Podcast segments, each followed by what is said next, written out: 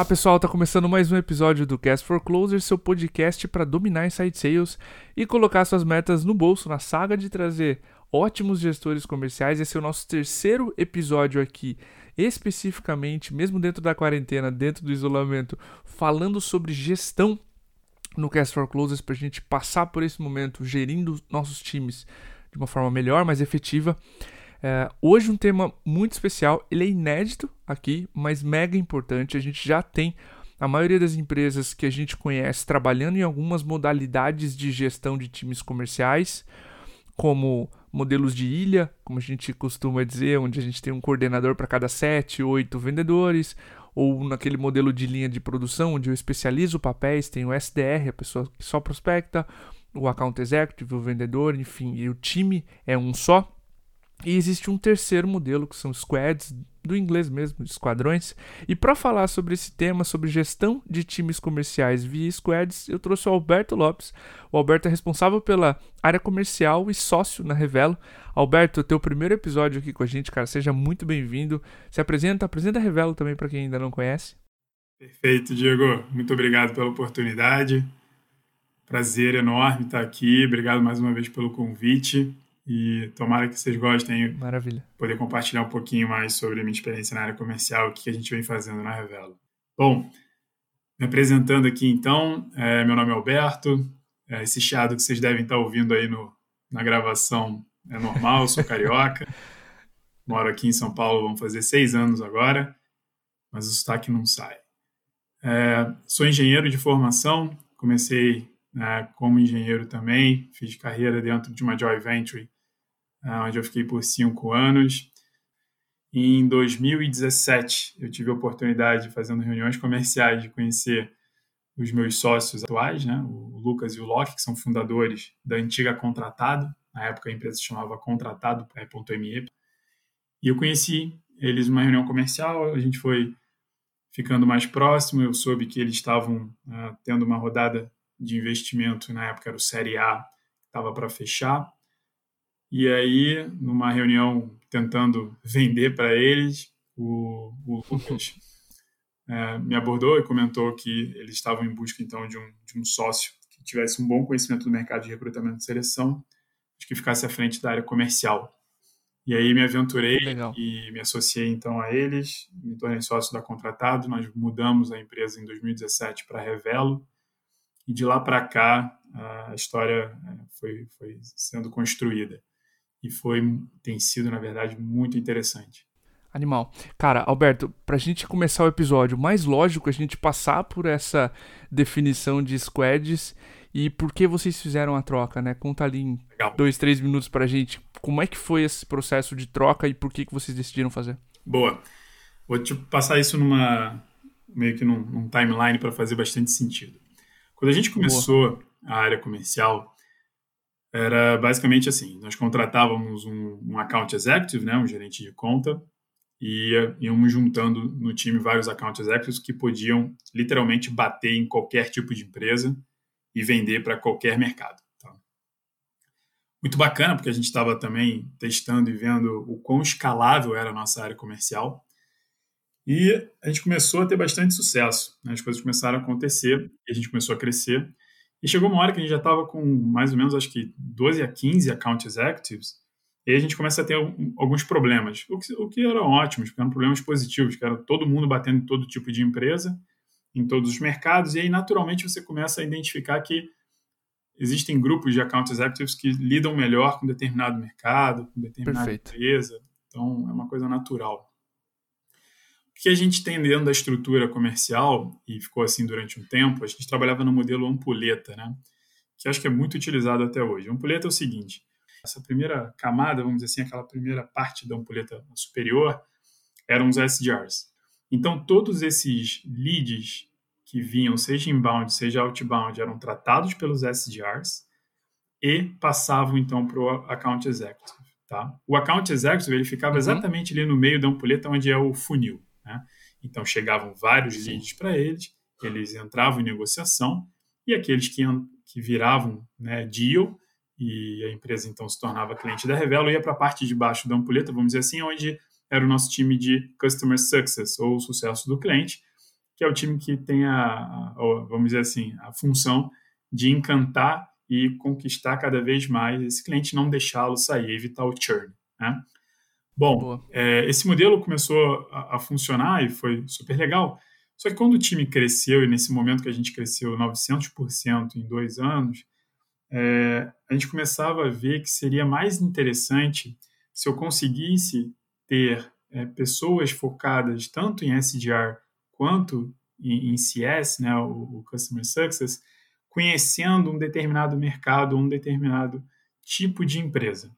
Então, o que, que a gente fez? Dentro da área comercial, nós dividimos a estrutura em algumas unidades ou uh, business units, né, que, que o pessoal uh, usa bastante. Desculpa os termos em inglês, mas é, acaba sendo bastante usual. Né? Então, nós estruturamos a área comercial com um time que atendia uh, grandes contas.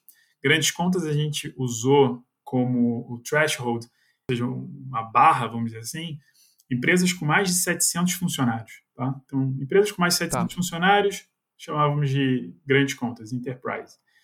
Empresas com menos de 700 funcionários, nós passamos a chamar de inside sales, ou é um time que faz a venda e é muito focado em vendas dentro de casa. Mas aí também abrimos duas outras unidades. Uma unidade a gente chamou de é, consultorias de tecnologia outsourcing fábricas de software, que a gente apelidou né, com as siglas de COF, né, COF. E uma quarta unidade que nós criamos foi a área de expansão. A expansão é uma área que nós temos dentro da, da Revelo, que começou a, a, abrir operações e conduzir relacionamentos, fechar muitos negócios no Rio de Janeiro e Minas Gerais, tá? esses dois estados. Boa. Então, foi assim que a gente estruturou a área comercial. O que aconteceu então?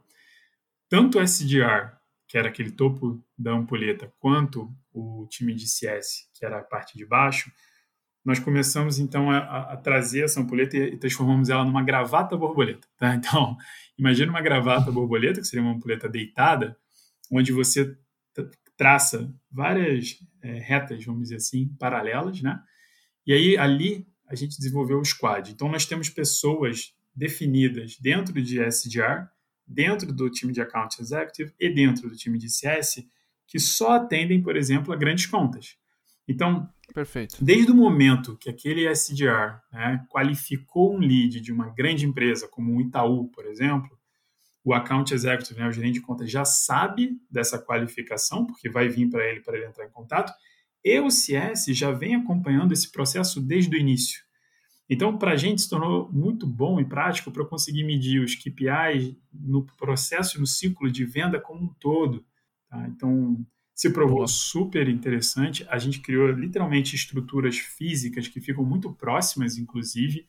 Então, o time fica ali, é, ficava no caso, né? Agora vamos ver como é que vai ser, uhum. mas eles tinham essa proximidade até física e tinham uma troca muito grande. O que acontece é que você consegue Legal. muito mais como está o momento do seu cliente.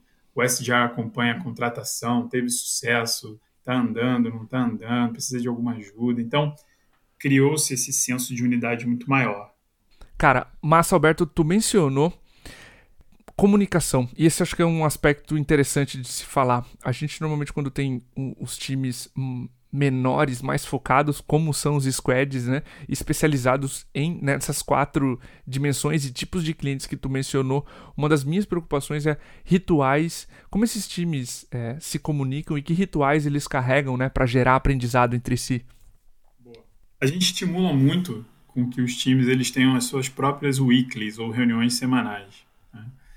Legal. E eu acho que uma coisa que, que a gente costuma fazer muito e eu vejo com muito bons olhos, é não só participar e ter acesso às informações, todos eles dividirem, né, aquela estrutura inteira do SDR, o AE, né, o Account Service até o CS, mas também tem algumas ações que são pontuais, que são as reuniões one-on-ones, reuniões do Account Executive com o SDR para trabalhar uma carteira, entender aonde eles vão abordar, aonde o SDR tem que prospectar, aonde o, o Account Executive pode ajudar e criar uma estratégia em conjunto. Também é, uhum. tem essas reuniões com o próprio uh, CS da sua unidade, ou seja, você pega a sua carteira de cliente que já está dentro da Revelo, usando a plataforma e tendo sucesso na contratação, e vai batendo aquilo junto com o CS. Eles contrataram, estão para contratar o plano inteiro, porque nós trabalhamos com dois tipos de plano, plano pré-pago e um plano ilimitado. O pré-pago significa que o cliente ele tem um, uma, um pool, né? uma quantidade determinada de posições que ele é, vai poder contratar. Então, é quase que você acompanhar o pacing do teu cliente com relação a consumo do plano. Então, se ele está consumindo o plano de uma forma Perfeito. rápida, provavelmente ele vai estar super satisfeito e a tua chance de fazer um upsell e até uma renovação é muito maior. Então, se o account executive consegue ter essa troca próxima e, e semanal com o CS, é mais provável que ele consiga ter mais oportunidades. Animal, cara. Esse ponto, uma das coisas que a gente sempre olha é essa comunicação dentro do time. Um outro ponto que me deixa bastante curioso, Alberto, é a gestão desse time. Como ele é multifuncional e normalmente em estruturas tradicionais eu tenho um coordenador para SDRs, um coordenador para Account Executive, um coordenador para CSM, quando eu misturo esses times, outra curiosidade minha é a gestão desse pessoal. Como é que ficam primeiro, tu mencionou ali algumas one-on-ones, né? Como é que fica a gestão desse time e as metas, né? Quais pessoas são responsáveis por cuidar desses times? Enfim, as gestões são cross, né? Times, ou você tem um gestor para cada uma dessas quatro unidades? Detalha pra gente um pouquinho gestão e metas. Legal. Então, só para ficar claro, cada unidade dentro da área comercial, ela, ela tem um responsável, né? Porque senão esse time somando todos, já chegaram a 35 pessoas. É impossível você lidar com Sim. mais de 12, você já, já tem dificuldade. 35 é impossível. Então, cada unidade, ela sempre teve um ou mais responsáveis aonde eu fazia a, a gestão direta deles. Mas cada estrutura, ou seja, o SDR, o Account Executive e o CS, eles possuem um, um head, né, um, um responsável por aquela estrutura. E, e, Diego, isso é uma coisa muito interessante que a gente aprendeu na prática. Durante um período, eu tive sob gestão o time de CS, né, que cuidava da, das uhum. contas que a gente tinha na área comercial. E de verdade é muito difícil, porque aquela Chinese Wall, né, vamos dizer assim, ela, ela não funciona. Você tem muito conflito de interesse na hora que um account executive está negociando um plano e você sabe o que você consegue entregar, o que você às vezes vai ter dificuldade de entregar. E se você tem a gestão dessas duas áreas, é conflituoso.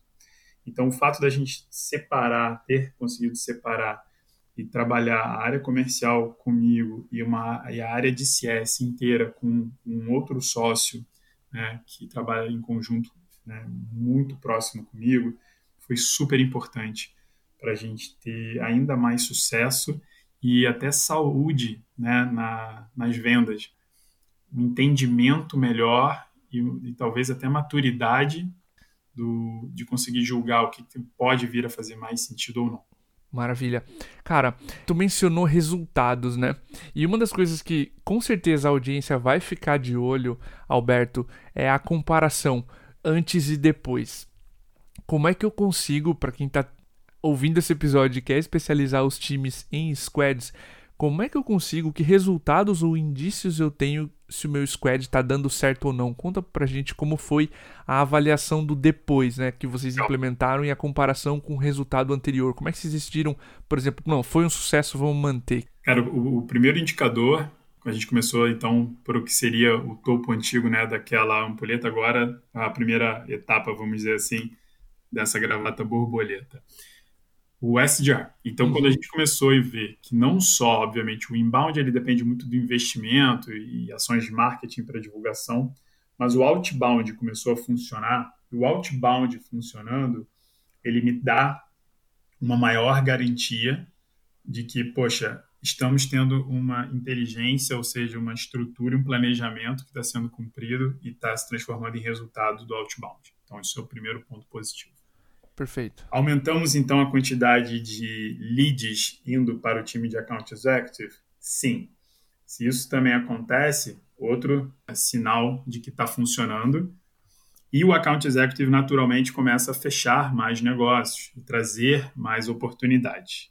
Então, os KPIs eles são sempre muito claros. Né? O principal KPI de um SDR é a quantidade de meeting que ele consegue agendar e a boa qualificação naturalmente faz com que a conversão desses meetings acabam sendo maior em propostas, então a gente trabalha sempre medindo conversores de meeting para propostas, e a outra uhum. é, seria a quantidade de proposta que se torna em deal.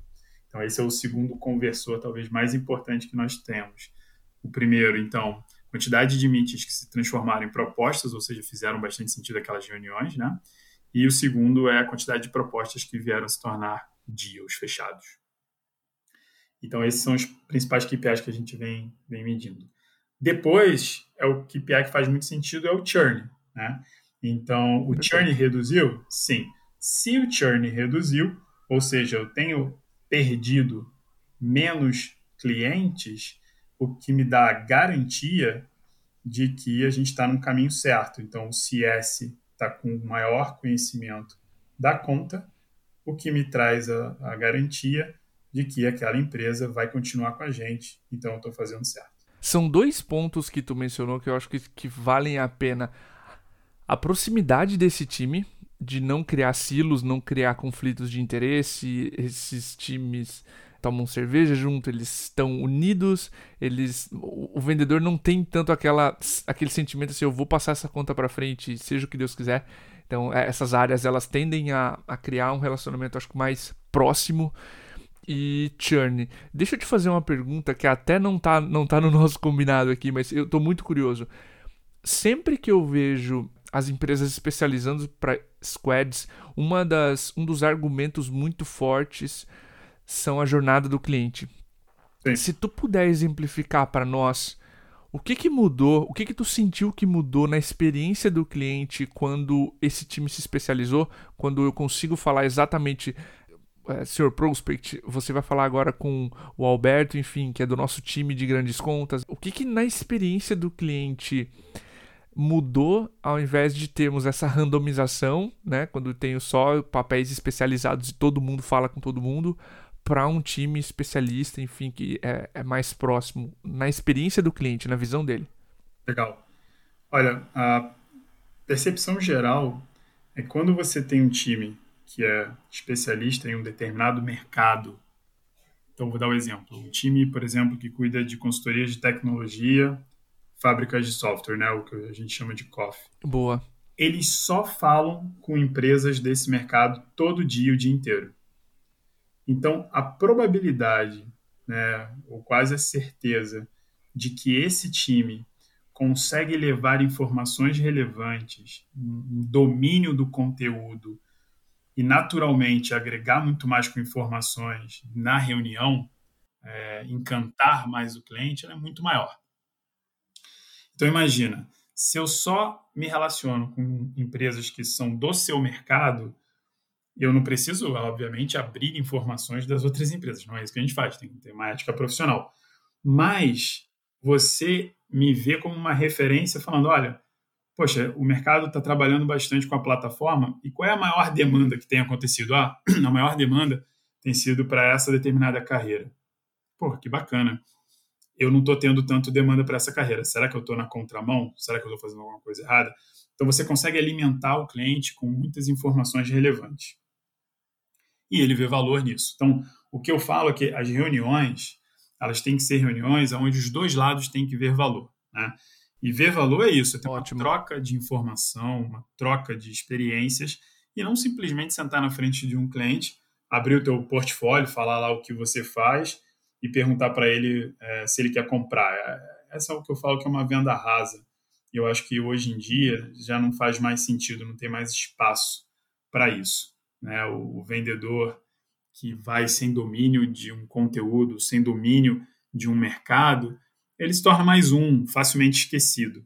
É, agora, quando você chega com propriedade, conhece do que você está falando, mostra é, valor, aí sim, eu acho que aquela empresa e a pessoa que está ali é, te escutando, ela tem mais é, interesse e prazer em te receber e bater papo com você. Naturalmente, a venda vai acontecer. E uma coisa é, importante, Diego, que eu acho que é, por favor, é, acho que é fundamental hoje em dia é o seguinte: existem várias técnicas e, e, e cursos, etc., para a área comercial, e a gente vê muito isso. E o que eu gosto mais é sempre trabalhar de uma forma simples, mas uma forma que você é, seja inteligente. Né? E o que, que eu estou dizendo isso? O que, que eu quero dizer com ser inteligente?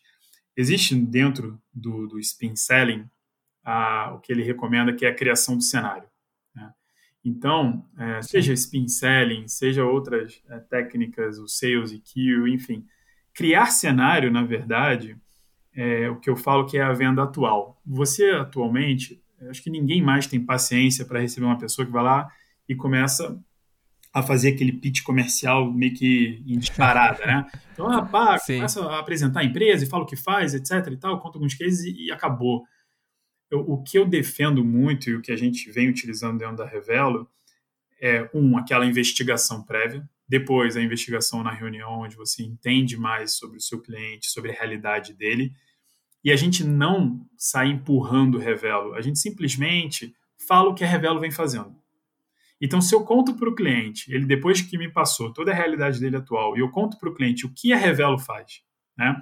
O que a gente vem fazendo, como a gente vem fazendo, os benefícios que isso vem gerando para as mais de 14 mil empresas que usam a nossa plataforma, no final do meu pitch, vamos dizer assim, ele tem que me falar que faz sentido para ele e ele tem que me pedir proposta. Se o account executive, se o gerente de conta fala que quer enviar uma proposta, ele está errado. Então, eu sempre comento com eles que o maior indicador e o melhor termômetro de que a sua reunião foi boa é você simplesmente acabar de fazer a apresentação da Revelo como uma apresentação né, do que, que a gente faz, como a gente faz, os benefícios que isso geram, e o outro lado, é o lado empresa, vir para você e pedir uma proposta. Se ele fala isso e me pergunta como que vocês funcionam comercialmente, eu tive um sucesso na minha apresentação. Perfeito, cara, sensacional. Eu adorei esse episódio, Alberto. A gente falou um pouco de especialização do time pelo motivo, né, de jornada do cliente, de especialização de discurso. A gente falou dos tipos de clientes que vocês abordam. Certamente a empresa para tomar essa decisão tem que ter um volume mínimo, né, de leads nesses quatro segmentos para falar beleza, tem comida para todo mundo, vamos dizer assim, senão tem briga por leads. É, tem algum outro aspecto importante que tu mencionou, uh, que a gente não abordou, na verdade, que tu gostaria de trazer para a gente fechar o episódio no sentido de quais cuidados eu preciso ter? Por exemplo, mencionei volume de leads, né, a experiência do cliente, enfim, vocês imagino que tenham tomado todos os pensado em todos os cenários. Até algo que a gente não abordou aqui que tu gostaria de trazer, que é um cuidado para a criação de times especializados, squads? Boa.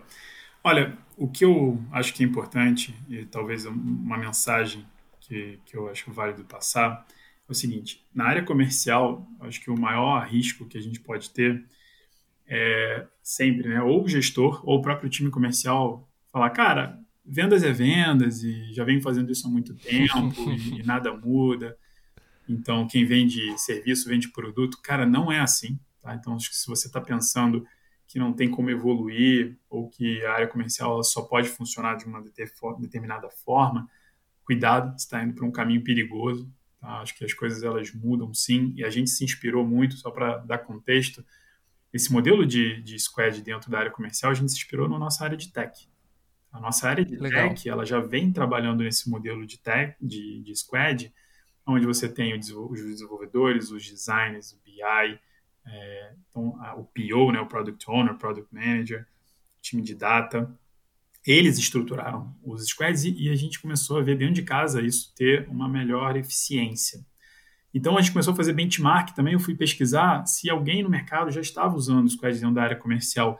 E foi muito legal isso, é uma coisa muito interessante desse ecossistema de startups, é que de verdade as pessoas elas são muito colaborativas. Né? Então eu conversei com Sim. alguns heads da área comercial que tiveram assim uma, poxa, uma receptividade muito bacana de abrirem dados e estruturas. E a gente começou a ver que dava para fazer, inspirado nisso. A gente trouxe a proposta, dentro da Revela a gente tem uma, uma capacidade muito legal de, de testar, né? Então, poxa, os fundadores compraram a ideia, os outros sócios das outras áreas compraram a ideia, implementamos, vimos que estava dando resultado e continuamos. Se não tivesse dado certo, volta como é que era, não tem problema, mas a gente não tem medo de arriscar. Uhum. E eu acho que o principal ponto é você o tempo inteiro se questionar. O que você está fazendo, está fazendo da melhor forma? Dá para melhorar? Sempre dá para melhorar, sabe? Então vamos, vamos uhum, buscar algo uhum. diferente. E para o vendedor e para quem está ouvindo e é um, um gerente de conta, um account executive. É, eu sempre falo isso muito para o meu time. Não se torne o vendedor padrão, o proposteiro. É, eu acho que o maior risco dentro de alguém, dentro da área comercial, é alguém se tornar o proposteiro, aquele que sai disparando proposta e fazendo reuniões à torta à direita e fica, fico, eu falo que ele está brincando de probabilidade, né? Então ele dispara Perfeito. 30 propostas para fechar uma. Começa a trabalhar os teus conversores, começa a entender aonde você tem que gastar energia, como você tem que fazer isso e, e principalmente essa criação do cenário. Tá? Criar o cenário é apresente o seu serviço, o seu produto, simplesmente pelo que você vem fazendo, a forma com que ele gera resultado e o benefício que ele traz para as empresas. E deixa o outro lado vir para você. Atualmente, Diego, não existe convencer. Você não convence mais uma empresa a comprar o seu produto, seu serviço. Se você entrar numa reunião e você se vê tentando convencer o outro lado de que ele tem que comprar, para porque está errado. Sim, perfeito. Cara, Alberto, gostei demais desse episódio. Eu acho que para quem tava decidindo entre continuar na, na estrutura atual ou implementar squads, a gente abordou vários e dos importantes aspectos, né, para tomar essa decisão. Fica à vontade, cara, para deixar um contato, deixar teu LinkedIn, se alguém tiver mais alguma dúvida, de repente quiser tirar contigo, fica à vontade agora para dar um abraço também na audiência, enfim. Boa. Bem, obrigado mais uma vez, Diego, pelo convite. Prazer é, poder estar aqui e dividir um pouquinho desse conhecimento. Espero que tenha feito sentido aí para você e para quem esteja ouvindo. Meu nome é Alberto Lopes, é, meu LinkedIn é Alberto Lopes, é, sócio da Revelo, então pode procurar lá por mim. É, meu e-mail é, é, é, aberto, até inclusive no, no LinkedIn, então alberto.revelo.com.br. E estou sempre disposto para bater papo, especialmente com esse assunto que eu sou apaixonado, que é vendas. Que demais, cara. Mais uma vez, obrigado. Obrigado para você que acompanhou esse episódio até o final. Um abraço e até o próximo.